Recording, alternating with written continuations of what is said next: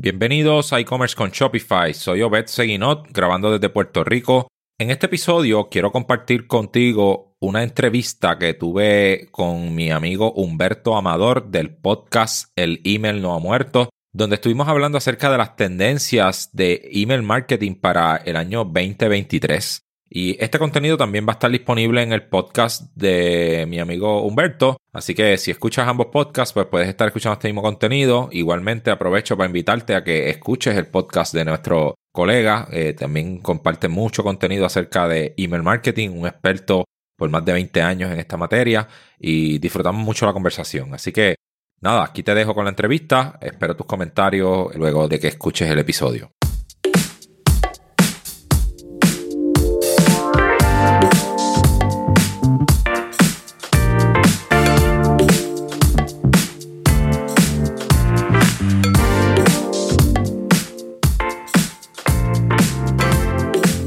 Saludos Humberto, saludos a toda la comunidad. Es un placer estar aquí con ustedes. Este, un gusto, ¿verdad? Y gracias por invitarme. Siempre me encanta eh, eh, estas conversaciones contigo y, pues qué más que compartirla aquí con la comunidad.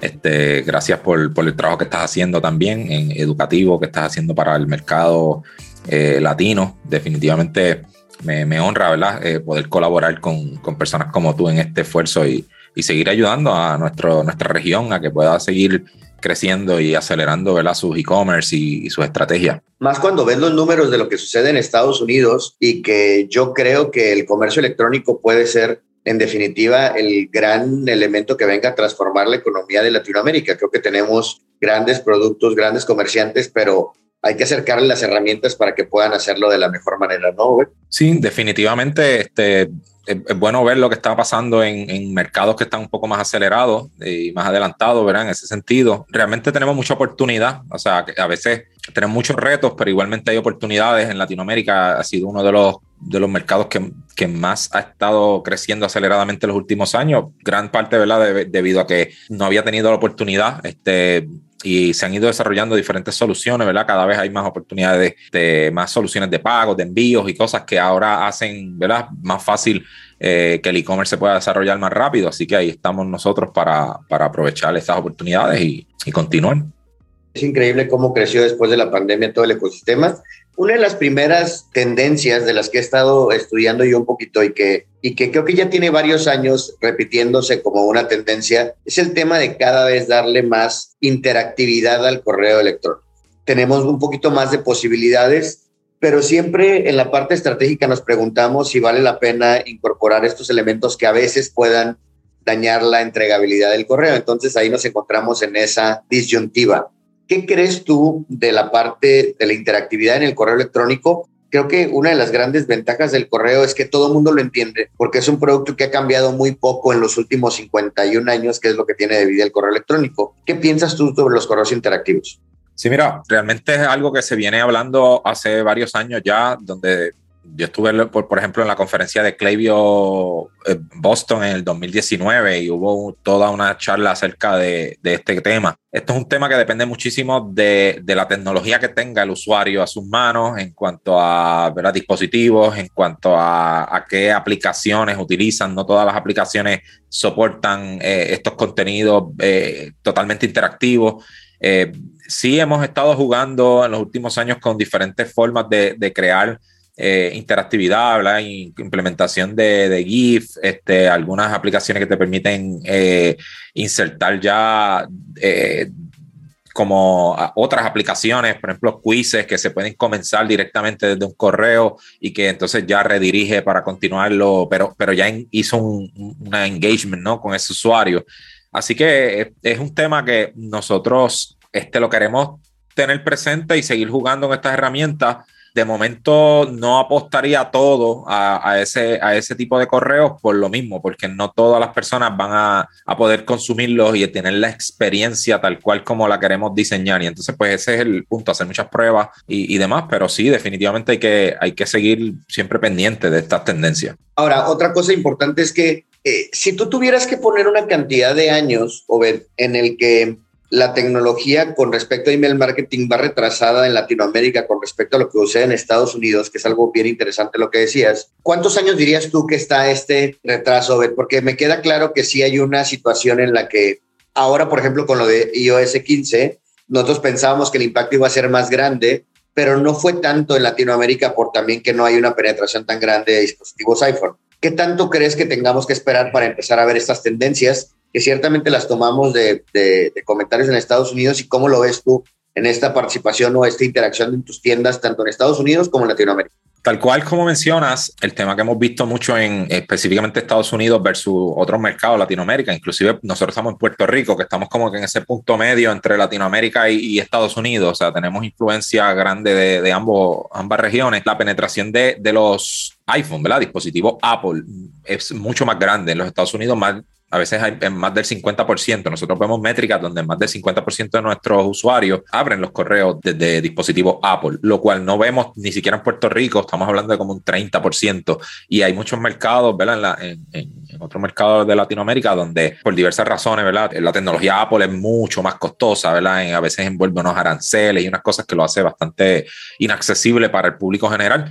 Y eso entonces, pues, definitivamente impacta en el mundo de, la tecnología donde estamos nosotros es que las cosas pueden cambiar de la noche a la mañana. O sea de momento Android lanza una nueva eh, una, una, nueva versión del sistema operativo que ahora soporta esta tecnología a mayor grado y, y pues en cuestión de meses ya todo cambió. Por eso es que no debemos ignorar por completo simplemente porque digamos ah no la mayoría de las personas de mis usuarios no, no están en esta tecnología o no la tienen, eh, eso puede cambiar. Y el que nosotros estemos totalmente ajenos a estas nuevas tendencias, que nadie venga a hablarnos de algo que sea que estemos totalmente ignorantes al tema, sino que, mira, no, sí, ya yo sé y más o menos tengo una idea de cómo lo puedo implementar y que, ¿verdad?, podamos estar a la vanguardia. Otro tema que ha sido eh, interesante y que a mí me ha funcionado bastante bien es el tema de la hiperpersonalización. Creo que con la data que podemos obtener de Klaviyo, que más que ser solamente una herramienta de email, es una herramienta de Customer Data Platform, em, ¿cómo podemos mandar correos súper personalizados? Y no me refiero a ponerle el nombre del cliente, sino a hablarle específicamente según los gustos y los intereses que nos han mostrado como parte de la data que han dejado en la plataforma, ¿no? Em, lo platicamos inclusive en la preparación de la sesión y cómo ¿dónde te quedarías tú? ¿Una personalización muy profunda o combinarías las dos cosas? ¿Cuál es como tu approach a esta tendencia que se viene? Eso es un tema que igualmente hemos estado eh, viendo con bastante detenimiento en, los últimos años. Es importante personalizar eh, las experiencias. Eh, pero esto no es un tema que lo debemos llevar a un grado donde no tengamos un volumen. Y me explico. O sea, nosotros queremos crear personalización para entender qué es lo que una persona quiere. Piensa que tú tienes una, tienda de moda donde vendes artículos para eh, hombre, mujer, eh, niños, tienes quizás eh, dentro de algunas otras categorías como maquillaje.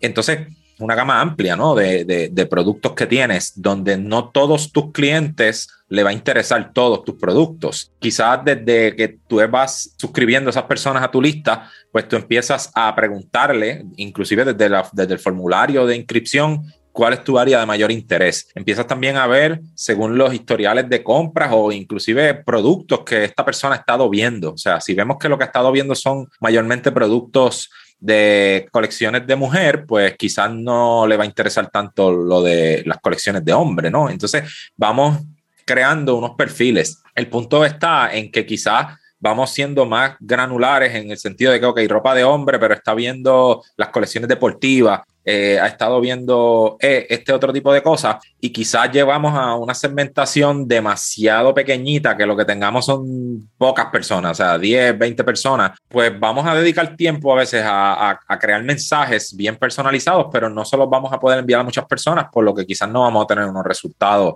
eh, de ventas significativos. Y entonces ahí es donde nosotros tratamos de, dependiendo ¿verdad? Del, del tipo de negocio que sea, que buscar que tengamos un grupo sustancial de, personas a, las que comunicar. Y, claro, a nivel de automatizaciones, que es la parte interesante del email marketing, pues ahí, ahí sí tratamos de ser hiperpersonalizados, porque eso ya es algo que lo podemos hacer un esfuerzo de una vez y pues él sigue trabajando, ¿verdad? en tiempo indefinido. En área de campañas así que tienen ¿verdad? una vigencia temporera, es donde pues tenemos que mantener un balance ahí entre volumen y la personalización que hacemos en el mensaje.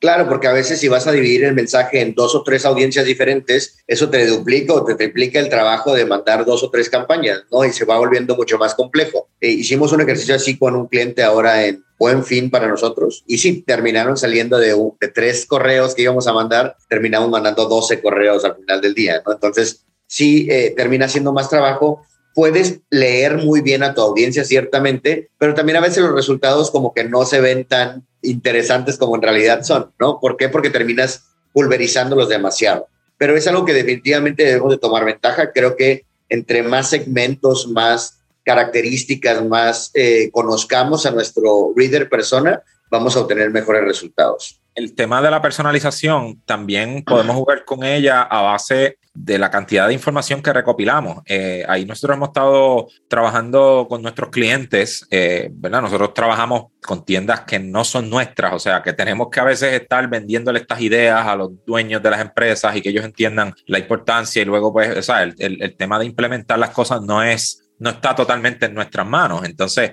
eh, la decisión, mejor dicho. Pero algo que estamos tratando de implementar y lo hemos estado ya empezando a hacer en, esta, este año, ¿verdad? especialmente eh, la, última mitad, es la implementación de quizzes y, encuestas y utilizar aplicaciones como Typeform, como Octane AI, que conectamos y entonces podemos hacer unas preguntas bien específicas de, intereses, ¿no? ¿Qué, cosas le gusta a la persona?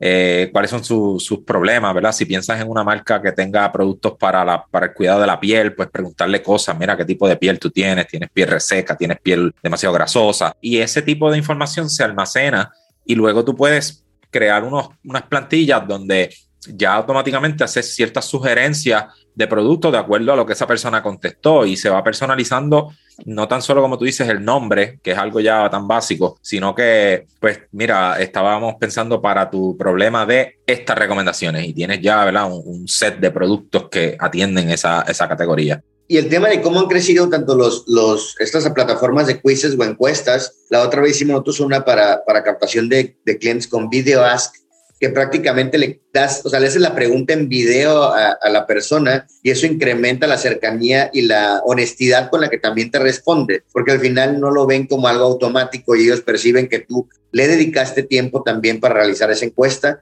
y el resultado es eh, sorprendentemente mejor, ¿no? Ahora, cada vez estamos viendo más UGC o contenido generado por el usuario en email marketing. Antes llevábamos el tráfico a la tienda y ahí lo encontraban ¿Qué tanto estás incorporando tú esto de mandar eh, reviews, testimoniales o hasta videitos pequeños en forma de GIF como contenido generado por el usuario en el correo electrónico, eh, Sí, mira, en ese sentido, este, por bastante tiempo nosotros hemos, hemos usado los reviews eh, para, para ¿verdad? incluirlos dentro del contenido de los correos. De hecho, eso lo hacemos inclusive en automatizaciones, series de bienvenida. tenemos una, una estrategia que usamos en algunos clientes que se llama, eh, le decimos, ¿verdad? Razones para comprar, donde si tenemos un suscriptor nuevo que ya pasó por, el, por la serie de bienvenida y todavía 10, 15 días después de suscribirse no ha comprado, automáticamente empiezan a llegar unos correos donde se incluye eh, prueba social, ¿verdad? Y contenido generado, los reviews, utilizamos mucho, eh, a veces, posts que las personas eh, nos han hecho de, en las redes sociales que taguearon a la marca. De hecho, hay aplicaciones que te ayudan a, a, poder implementar esos contenidos directamente en los correos, este, publicaciones que las personas, como si fuese un feed, ¿verdad? De Instagram, de cosas así, pero que entre directamente en Insta, en el correo y, y, que se actualice, ¿no? De forma este, recurrente. Y ese tipo de cosas, pues definitivamente ayudan, porque ya las personas es bien poca la persona que te compra un producto sin reviews. Es bien difícil, o sea, cuando uno entra a un mercado, entras a Amazon, Mercado Libre, lo primero que buscas son reviews. Y si tú consigues un producto que no tiene reviews, es el producto que es menos probable tú compres. Tenemos que incluir ese tipo de datos y, como te digo, no esperar a que, como tú mencionaste, ¿verdad? De no esperar a que la persona venga al sitio a buscar el producto, sino mira lo que están. Tuviste este producto en el pasado, puedes programar un correo que si la persona no lo compró en algún tiempo, de esa secuencia de producto abandonado, mira lo que están hablando las personas de este producto. Quizás este, si tienes es una, una, estrategia que a veces se ve como abrumadora, porque dice, eso quiere decir que tengo que crear una experiencia para cada producto que yo tengo. Bueno, si tienes una tienda, nosotros trabajamos con tiendas de un solo producto, o sea, que todo está concentrado a eso. Pero es, que es una gran tendencia también ahora, ¿no? Cada vez estamos viendo cada vez eh, tiendas que están enfocadas en un solo producto y están súper, súper eh, anichadas en eso y por eso pueden hacer que la experiencia sea increíble por todos los lados. Claro, pero igual, esto es una estrategia que también uno puede enfocarla en los top productos, top five, o sea, los, primeros tres, los primeros cinco productos que más tú vendes, pues a esos crearle una experiencia particular. Si la persona estuvo interactuando con este producto, no lo compró, pues que automáticamente le envíes, mira lo que están diciendo uh, los otros usuarios y puedes incluir los reviews, puedes incluir, como mencionaste tú, los, los GIF, que son pequeños eh, escenas de un video, que entonces quizás ese video puede llevarlo a donde esté alojado ese video, si es que está en tu sitio web, ¿no? Este, que lo lleve directamente al producto. Eh, son buenas estrategias. Eh, y ahorita vamos a platicar un poquito más de eso, del tema de la confianza, porque los datos que sacó eh, después del tema de Black Friday y Cyber Monday fueron brutales. Inteligencia artificial en email marketing. Eh, yo lo he venido viendo ya desde hace un par de años. Otra plataforma que utilizo para email, por ejemplo, utiliza inteligencia artificial para determinar la hora de envío. Entonces tú le das una ventana y tú le dices, mándalo de las 8 de la mañana a las 8 de la noche, y ellos con la data que han recopilado van a decir, a este se lo voy a mandar a las 3, a este a las 2, a este a la 1. Termina pasando algo muy, muy similar a lo de la hipersegmentación, que luego te da un poquito de ansiedad el ver las métricas de esa campaña porque van eh, en, momentos eh, dispares. Eh, y Klaviyo acaba de incorporar también algunas herramientas para ayudarte a escribir mejores subject lines y cosas que te puede ayudar con inteligencia artificial. ¿Cómo ves? ¿Qué tanto crees que vaya a suceder con esto? Pero es un tema bien actual. De hecho, si casualmente hoy y en estos días he estado viendo muchas publicaciones en Twitter, que es una es un Twitter, ¿verdad? Es, una, es un, un ambiente donde se discuten muchas cosas eh, a tiempo real, o sea, de lo que se está ejecutando alguien a tiempo real y demás. Y están hablando mucho de esta tecnología OpenAI y cosas así. Es increíble la capacidad. De hecho, nosotros por ya más de un año estamos utilizando herramientas de inteligencia artificial para crear nuestros copies. O sea, donde tenemos, tenemos copywriters eh, en, nuestra, en nuestra agencia, pero suplementamos su trabajo. De hecho, la copywriter utiliza estas herramientas de inteligencia artificial para ayudarla a crear ideas, generar ciertas nuevos, ¿verdad? Y, y, se apoya, ¿no? Este, en estas herramientas. Y cada vez sorprende más. Si, si ahora mismo, como te digo, entra a Twitter y ponte a ver este, estas publicaciones que están hablando de OpenAI, una, unas herramientas que hay abiertas que, que se pueden usar y es increíble lo que está logrando la inteligencia artificial cuando te desarrollan eh, una descripción de un producto de una manera que enamora prácticamente al usuario que lee. Eh, no podemos perder de vista esta tendencia y, cerrarnos. De nuevo, ¿qué pasa con esto? Si nosotros no adaptamos esto porque pensamos, oh, no, pero esto le va a quitar trabajo a algunas personas, que verdad, lamentablemente siempre ha sido así, la tecnología y según va avanzando la humanidad, pues siempre hay cosas que se quedan, se, se vuelven obsoletas.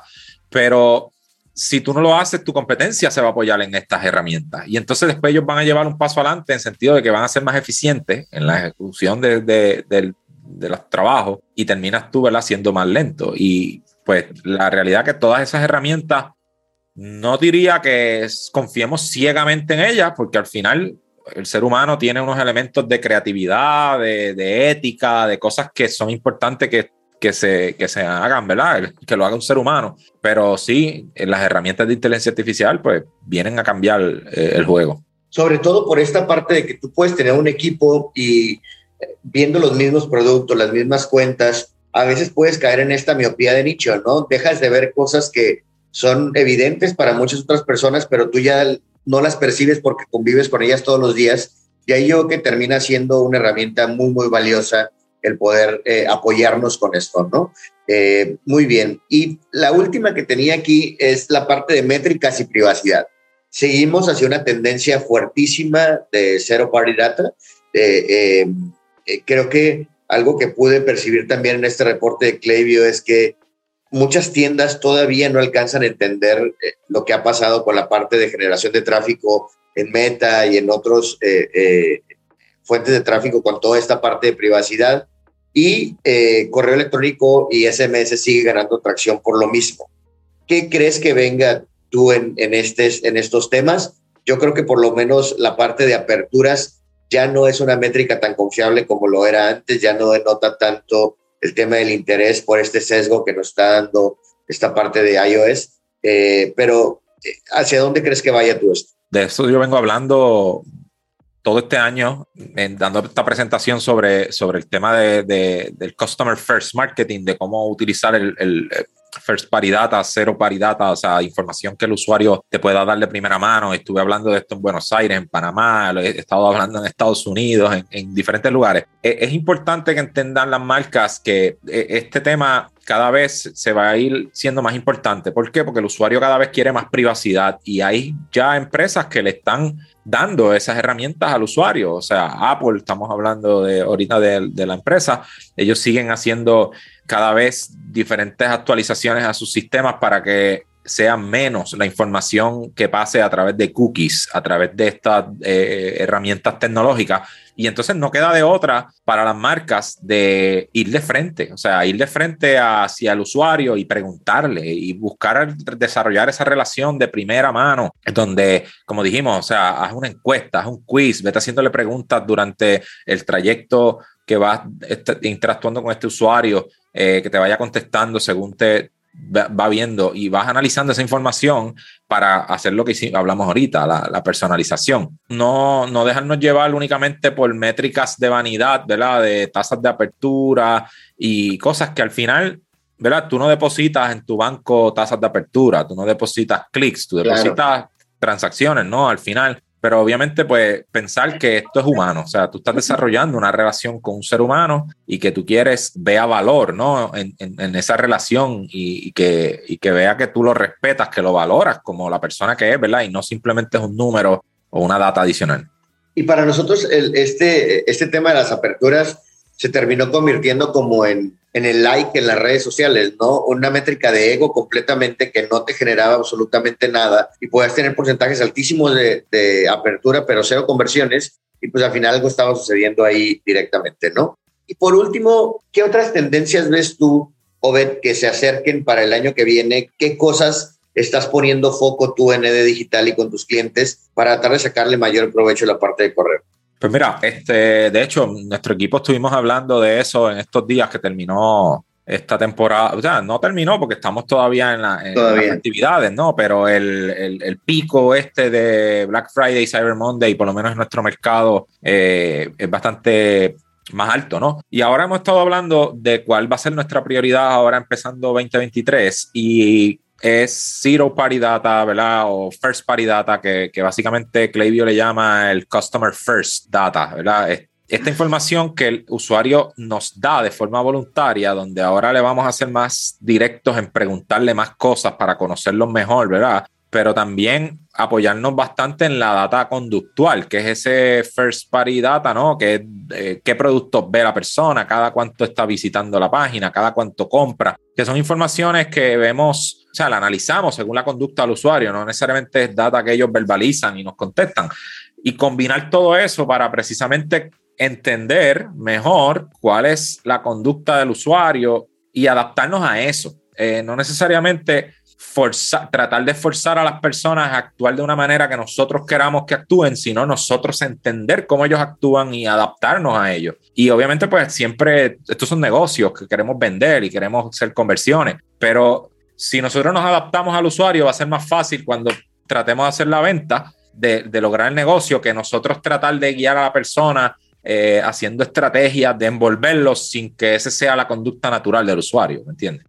Definitivamente, creo que es mucho más fácil eh, leerlos y entenderlos a tratar de llevarlos como si fueran ovejas hacia un lugar al que ellos no quieren ir naturalmente, ¿no? Y nos hemos dado cuenta que ese tipo de fricción es lo que hace que las tiendas terminen sin vender o terminen no convirtiendo lo que deberían. Y otra cosa, tal cual, este, nosotros hemos visto varios proyectos que crean, ¿verdad? Todas estas estrategias como, como de impulsividad, donde, mira, te crean unos, unos timers y aquí un one-click checkout y todo ahí te presentan pop-up, la persona trata de salir de la página y le salen 20 pop-ups ahí, no, te quiero ahora, tienes un descuento aquí. Y logran explotar a veces resultados iniciales, pero vemos que la recompra después nos da, no, no se da. Entonces, ¿qué logramos? O sea, porque estamos pagando cantidades astronómicas por adquirir estos nuevos usuarios. Eh, le lograste vender una vez, pero entonces al final quizás hasta ni, ni te enfocaste en la buena experiencia post compra, cómo trataste a esa persona, cómo le introduciste tu producto, cómo le explicaste cómo usarlo, cómo sacar el mayor beneficio, cómo te pusiste a su disposición para, tuviste algún problema, tienes alguna situación, escríbeme, buen servicio al cliente, o sea, que se vea que tú lo estás cuidando para que logres que esa persona te compre dos, tres, cuatro, cinco veces, que ahí es donde empiezas a generar dinero para tú poder crecer tu negocio. Casi siempre es poco profit si alguno que tienes en esa primera transacción. Y entonces por eso es importante que nosotros creáramos experiencias para que ese usuario, ese cliente quiera volver a comprarnos. Y e, ese es nuestro enfoque realmente eh, con toda esta estrategia. O sea, al final, email marketing es retención, eh, mayormente. Y, y pues eso es lo que queremos hacer. Y por último, quería platicar contigo un poco sobre los resultados estos que salieron eh, justo el miércoles. De, en realidad el incremento en la venta total no ha sido tan alto, pero el incremento en la venta atribuida para correo electrónico ha sido altísimo. Mi primer lectura fue que en épocas de vacas flacas, como decimos, o, o que se venimos escuchando desde hace tanto tiempo lo de una posible recesión, la gente no está gastando de la misma manera que lo hacía el año pasado yo creo que la gente se queda pegándose con, con las tiendas con las que ya le ofrecieron una buena experiencia, donde ya compró una vez y donde, eh, o sea, es más fácil recomprar que comprar por primera vez en una tienda y por eso estos números son tan contundentes. ¿Cuál fue tu lectura, Obed? Tal cual, tal cual mencionas, o sea, estamos en unos, eh, eh, o sea, tuvimos una, una temporada que fue en su mayoría las ventas de clientes repetidos. O sea, yo tengo clientes donde 50% de las ventas se hicieron atribuidas a correo electrónico y de esas ventas que se hicieron durante ahora el mes de noviembre, 70% fueron clientes que retornaron. O sea, clientes que ya habían sido clientes en el pasado. Solamente 30% fueron clientes nuevos. Y eso se repitió, ¿verdad? A, unas proporciones bastante similares en algunos clientes. Todavía no hemos podido sacar el reporte general de, de las cuentas que manejamos. Estamos trabajando y lo vamos a estar publicando en el podcast en, la próxima semana. Pero sí, definitivamente, esto fue resultado de, de que las marcas que están entendiendo ya este, esta estrategia, donde tú vienes calentando probablemente a las personas de mucho tiempo, donde tú ya los clientes que adquiriste en el pasado te apoyaste en crearle más estrategia, porque eso es lo que Klaviyo viene a hacer. O sea, como tú y yo hemos hablado otras veces, el email marketing no es nuevo, esto no es algo nuevo. Entonces, ¿por qué se están viendo estos resultados y estos crecimientos en esta fecha? Es porque ahora se está haciendo un email marketing personalizado, un email marketing, eh, no el tipo de email marketing que se hacía 10, 20 años atrás, que era, ¿verdad? Correo no deseado, spam, listas compradas, nada de personalización, información que no era relevante para ese usuario. Pero con estas herramientas como Klaviyo que te han permitido, ¿verdad? Tú eh, crear estas experiencias, pues claro que va a ser mucho más efectivo. ¿Y, ¿Y dónde se va a apoyar? O sea, el usuario que ya te compró en el pasado, como mejor lo alcanzamos es a través de correo electrónico, o sea, eh, donde tenemos una línea de comunicación directa con ellos. Claro, claro, claro. Y, y, sobre todo también que la estrategia está tomando una madurez adecuada, ¿no? O sea, ya hemos entendido claramente cuál es el objetivo eh, y además que nos estamos enfrentando también que la parte de generación de tráfico por otros frentes está teniendo dificultades importantes por todo el tema este de privacidad y cada vez es más difícil poder como atraer eh, audiencias nuevas. O fíjate que eso que comentabas sí fue muy claro. Nosotros en tres tiendas tuvimos resultados extraordinarios en, en el tema del buen fin. Uno fue prácticamente pura adquisición de clientes nuevos. En dos de ellos clientes, más de 50% de venta atribuida a correo electrónico, ¿no? José Luis Pérez dice, ¿cuál es la tasa de apertura de email marketing contra el tema de WhatsApp? Bueno, ahí voy a primero responderte yo y ahorita me gustaría conocer también la opinión de Obed. De entrada hay un tema aquí bien importante. Eh, geográficamente, cada usuario tiene comportamientos diferentes y eso es lo primero que debiéramos entender. La razón por la que en Estados Unidos se utiliza más SMS que en Latinoamérica es porque en Estados Unidos los SMS no tienen costo y en Latinoamérica en casi todos los países tienen un costo por enviar un mensaje. Eso ha hecho que aplicaciones como WhatsApp se vuelvan tan populares. El problema de eh, WhatsApp es que creo que es un, un, mecanismo de comunicación mucho más dinámico y si no lo atiendes en ese momento, no lo puedes captar en ese momento, no tiene el efecto que quisieras. Es un medio de comunicación más intrusivo, considero yo, y hay gente que no se siente cómoda cerrando transacciones por WhatsApp. El correo, por su parte, creo que lo revisas cuando tú quieres y eso es una gran ventaja. Pero la tasa de apertura en una campaña de correo debiera estar en una lista bien cuidada entre el 30 y el 50% y en WhatsApp creo yo que debiera de ser mayor. ¿Tienes algún dato tú, Ove, ¿Tenés sentido? Mira, pues honestamente no, no tengo experiencia trabajando marketing por WhatsApp, que eh, no, no, es algo. Sí hacemos SMS eh, y, y, pues en nuestro mercado también se genera un costo que pues hay que ver cuán, cuán rentable es. Por ejemplo, nosotros enviamos SMS como de un centavo a tres centavos, eso va a depender de varios factores, pero a mí me parece interesante que WhatsApp, pues a qué nivel las integraciones se puede trabajar, este, cómo tú puedes iniciar comunicaciones de forma voluntaria. Este, cómo es el consentimiento, además son, son preguntas que todavía tengo, así que no, no me atrevería a, hablar de eso. Este, si quieres te hablo de SMS, si es algo que te, te interesa de, de, la comparación entre SMS versus correo. Y por eso hice la parte contextual antes, porque pasa mucho que en Estados Unidos no utilizan WhatsApp como WhatsApp Marketing como tal, sino es algo que hemos eh, eh, inventado en Latinoamérica por la necesidad de utilizar un mensajero que no tenga costos de comunicación, ¿no? Entonces, eh, esa es una de las razones.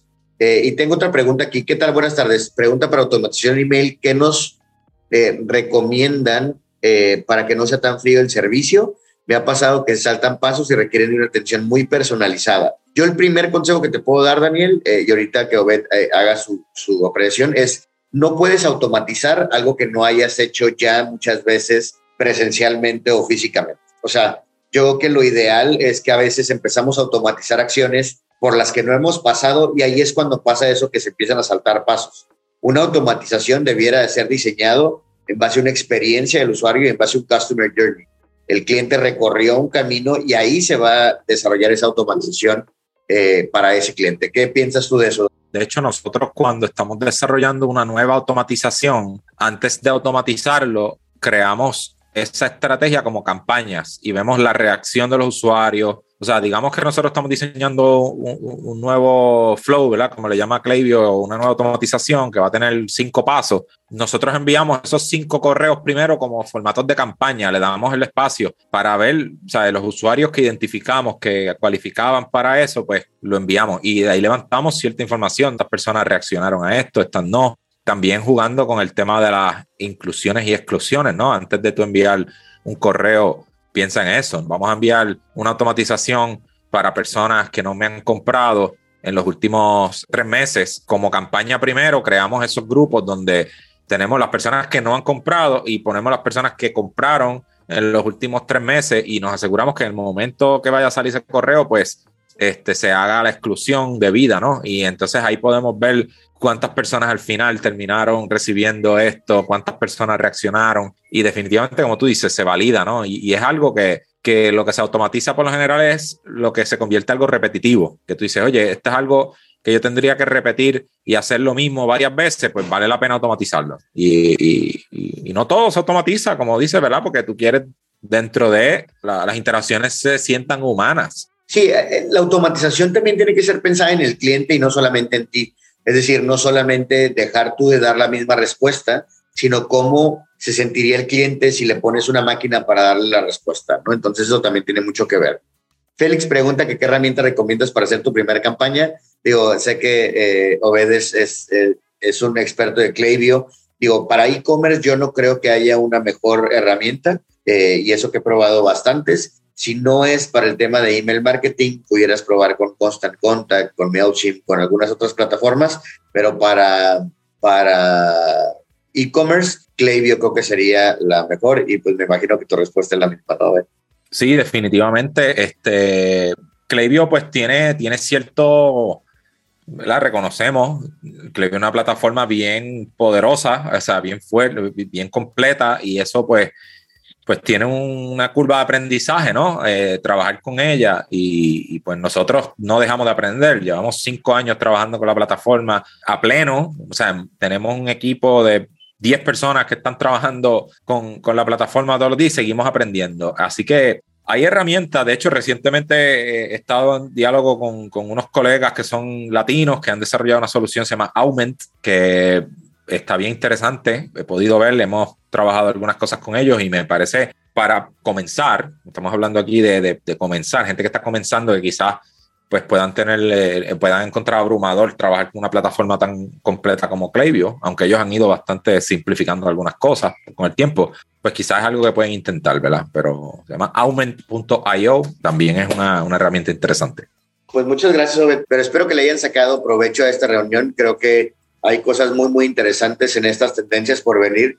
Eh, vamos a hacer ahí un esfuerzo para ver si podemos eh, juntarnos a ver si en vez a, a platicar aquí con la gente, Obed, y que saquen algo de valor. Ellos siempre aprendemos algo que platicamos el uno con el otro, creo. Y la verdad es que siempre a veces en, en, contraponer ideas y en poder discutir de cosas que están por venir o que ya están sucediendo en el mercado, aprende uno muchísimo. Obed, muchísimas gracias por tu tiempo eh, y por regalarnos estos minutos para platicar un poquito esto.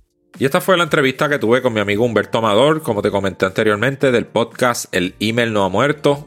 Tiene, puedes seguirlo también en Instagram bajo el arroba no ha muerto. Su enfoque es hablar de email marketing. Es un experto de muchos años, un amigo, un gran colega, así que te invito a que sigas su plataforma y su podcast. Yo sigo por acá, agradecido siempre por que nos escuches aquí en e-commerce con Shopify. Soy Obed Seguinot y hasta la próxima.